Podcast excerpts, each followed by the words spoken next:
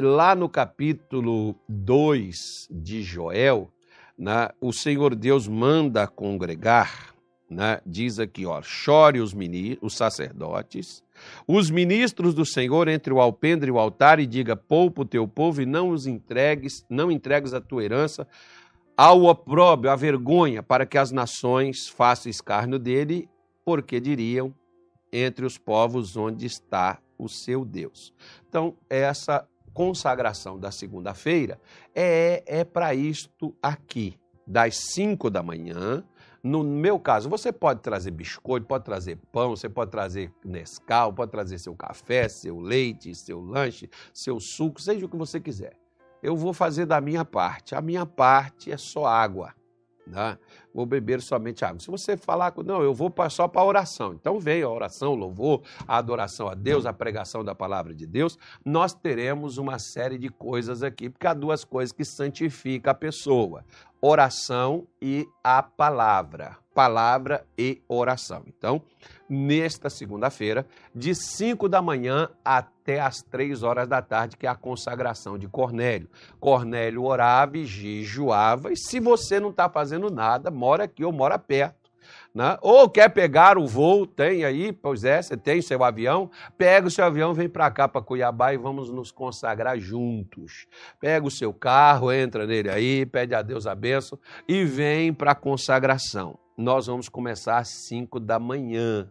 Mas eu não vou chegar aí 5 horas da manhã, pastor. 5 horas é muito cedo. Então vem 7 horas, vem 9 horas, vem meio-dia. Pastor, e se eu quiser ir aí embora depois das 9 horas, faz o que você quiser. Eu vou estar até as 3 da tarde. Se você não quiser ficar até as 3 da tarde, fica até a hora que você quiser.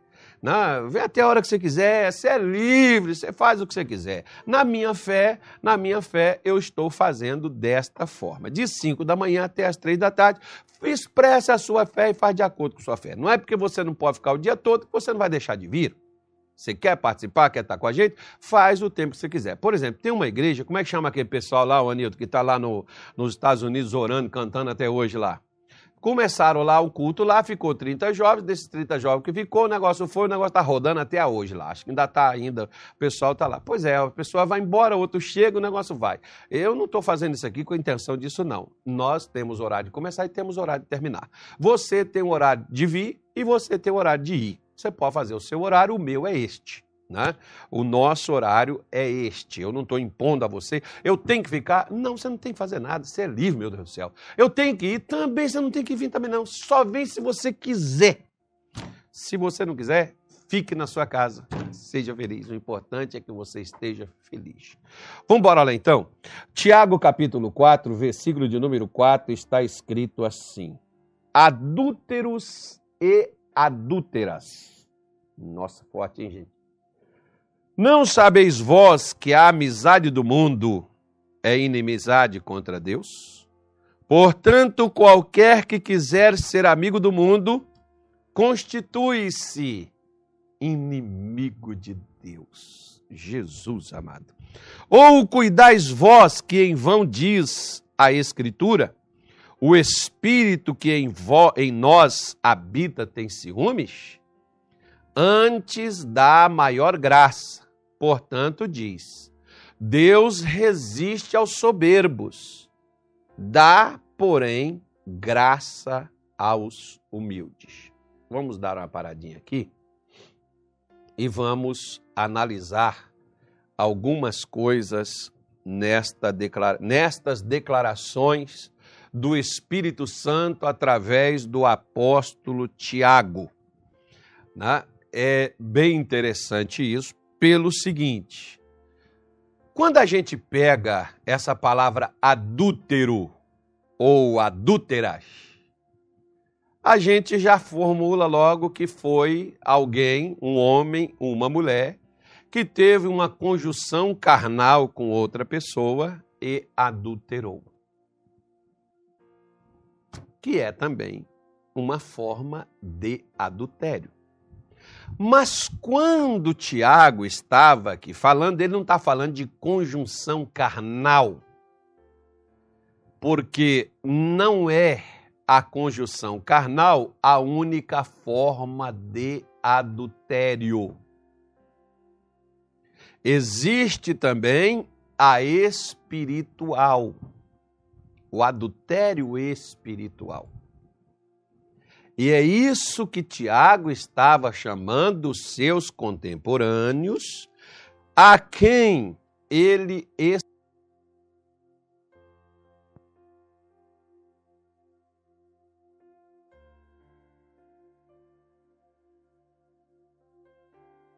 andam dispersas. Saúde. Então ele estava escrevendo aos judeus de descendência, de sangue, né? aos, aos, aos crentes, né? aqueles que se converteram, converteram não, aqueles que voltaram para a palavra de Deus pelos ensinos de Jesus. Né? Então ele estava falando com estes judeus. Tiago não estava dizendo que eles tinham mulheres, que eles tinham que as mulheres tinham homens com quem elas estavam adulterando. Não. Tiago estava falando de uma coisa bem, bem, eh, digamos, seria atual, né? Principalmente para os dias de hoje. Por quê? Porque ele está dizendo assim, olha, não sabeis vós que a amizade do mundo é inimizade contra Deus. Portanto, qualquer que se tornar, quiser ser amigo do mundo, se constitui inimigo de Deus. O que é ser amigo do mundo para se tornar inimigo de Deus? Bom, vamos falar do seguinte. Quando Jesus veio, ele começou a pregar o evangelho, se não me falha a memória, em Marcos 1, versículo 15. Ele começou a anunciar o evangelho dizendo: arrependei-vos e crede no, no evangelho, porque é chegado o reino de Deus. Bom, um reino, ele tem suas leis. Ele tem né, seus costumes, seus hábitos, né, baseado nas leis do reino. Para que eu possa fazer parte deste reino, como por exemplo, me parece que tem aí alguns países que o uso de pequenas quantidades de algumas coisas que para cá é ilícito, para lá já é liberado. Né? Então, mais ou menos assim me parece, na Holanda, por exemplo, é liberado. Pequenas quantidades, o camarada pode usar. Né, um negócio aí que eles, eles fumam aí. Só que quando você vai para a Indonésia, Singapura, lá já não é permitido. Nem vender, nem usar. Se o camarada vai para lá com esse negócio lá, ele pode falar assim, não, mas no meu país é liberado. No seu país, aqui no nosso não. No reino de Deus, na palavra de Deus, coisas a quem escolheu ela para poder seguir, não é normal e não é lícito que a pessoa faça. Se ela não professa a fé, é normal para ela. A partir do momento que a pessoa professa a fé, ela tem que professar a sua fé de acordo com as leis daquele reino. O que Tiago estava dizendo era o seguinte: não há como a gente ser de Deus seguindo as leis do mundo, porque quando se fala de mundo, não está falando de bebida, não está falando só de conduta, não está falando só de pecado, está falando de hábitos, costumes, tradições, está falando também de leis, conjuntos de leis que rege o mundo, porque o mundo é um sistema. Né? Que até então, por exemplo, camarada no mundo ele diz assim: olha, eu vou beber porque eu também sou filho de Deus. Não é o que alguns alegam? Eu também sou filho de Deus, eu posso Bom, pode? Pode. Ô pastor, o cristão pode beber? Pode. O cristão pode mentir? Pode. O cristão pode ser desonesto? Pode. O cristão pode adulterar? Pode. Pode, pastor? Pode. Ele só não pode entrar no céu assim. Por quê? Porque aí contradiz tudo o que as leis do céu, o que as leis do reino afirmam. E é isso que Tiago estava falando com os judeus dispersos na sua época, dizendo: olha, as leis do mundo não são compatíveis com as leis de Deus. Eu não posso estar morando no Brasil aplicando as leis americanas, como eu não posso morar na América aplicando as leis brasileiras. Por quê? Porque as leis do Brasil são as leis da nossa nação.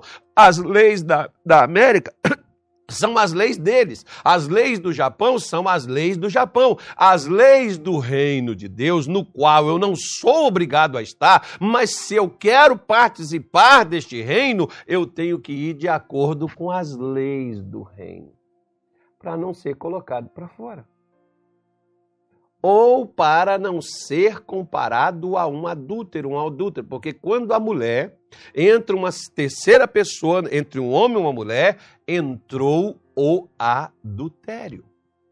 Quando no meu relacionamento com Deus entra o sistema do mundo, então espiritualmente há um adultério. Ô pastor, mas Deus é exigente, né? Não, deixa eu te fazer uma pergunta então.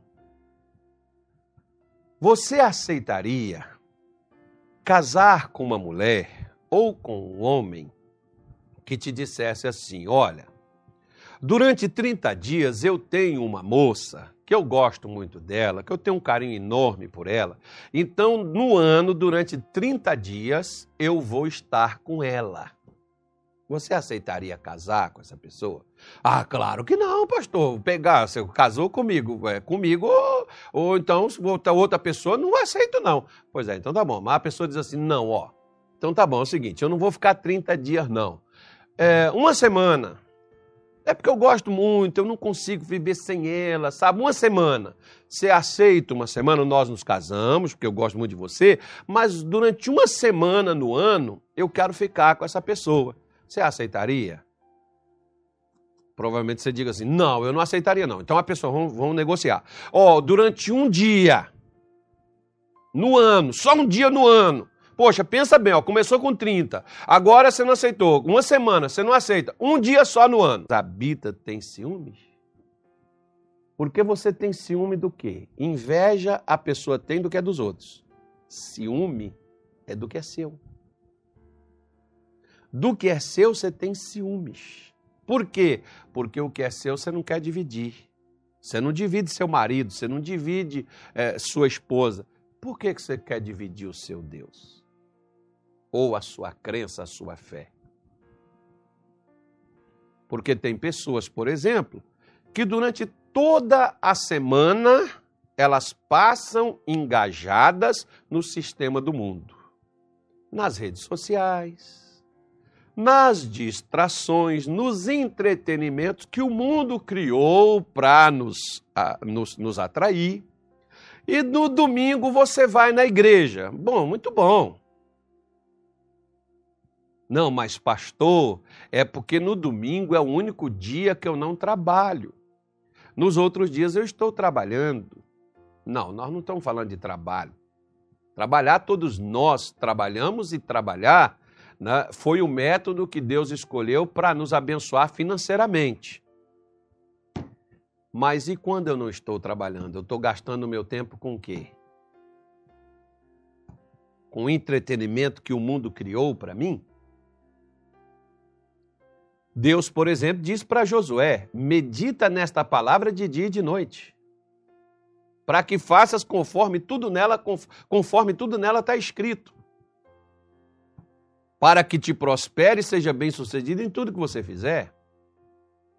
Então, por que que as coisas muitas vezes não dão certo para mim?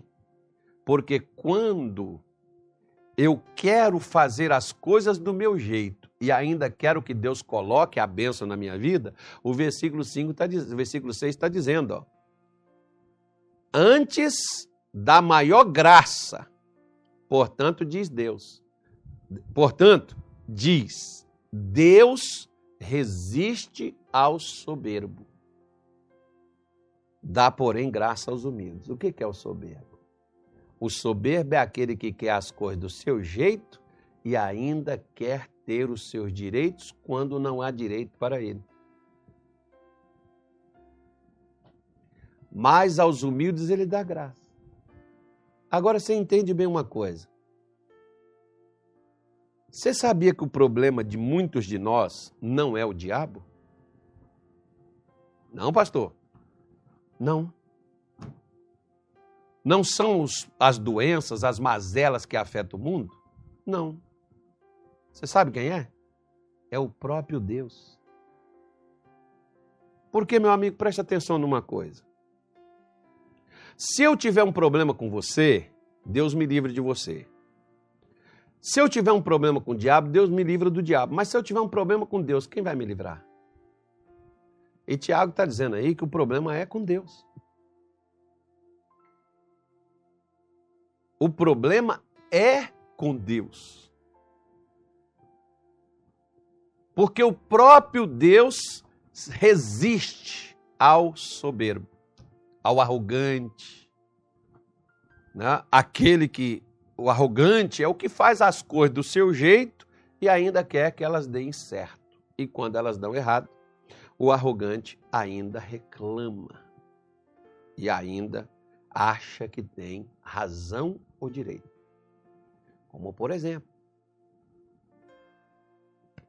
eu vivo de acordo com as regras do mundo, mas eu quero que aconteça as regras da Bíblia na minha vida. E quando as regras da Bíblia não acontecem na minha vida, eu ainda reclamo, eu ainda me revolto, eu ainda questiono Deus. Por que, que não está dando certo? Resultado quem com quem que eu estou tendo problema? Com o próprio Deus. Porque quando se fala de humilde, não se fala de pessoas é, descabeladas, maltrapilhas, pessoas sem veste. Não, tem muita gente que está descabelada, maltrapilha, mas é mais arrogante do que qualquer outra coisa. Né? Então a palavra humilde é aquela pessoa que é dependente, é aquela pessoa que recorre, é aquela pessoa que reconhece sua fragilidade e, e vê que ela é dependente de algo que é mais forte do que ela, e nesse caso é Deus. E para que eu tenha Ele do meu lado, eu não fico contra Ele. Eu não me associo com os inimigos dele. Porque o Salmo 1, por exemplo, o que, que ele diz? Bem-aventurado é o que não anda no caminho dos escarnecedores, nem se detém no caminho dos pecadores. Duas coisas. Não está no caminho de quem escarnece e não está no caminho de quem está vivendo errado com Deus. Porque errar, todos nós erramos. Uma coisa é errar, outra coisa é viver no erro. Aí é completamente diferente. Quando a gente se acostuma e se adapta e quer viver dessa forma, Tiago está dizendo: você não sabe que a Escritura diz que ele tem ciúme de nós? Ele não aceita esse tipo de coisa? Porque com Deus, minha senhora, meu senhor, meu amigo, é tudo ou nada. E não é a questão do dinheiro, não. É o coração por inteiro, é, é os pensamentos por inteiro, é a vida por inteiro, ou é tudo ou é nada. Deus não quer parte, Deus quer tudo. E se você também quer tudo de Deus, deu tudo que ele requer de você para ele, que está nas Escrituras Sagradas. Procura nelas e faz o que elas te dizem, e você será bem sucedido.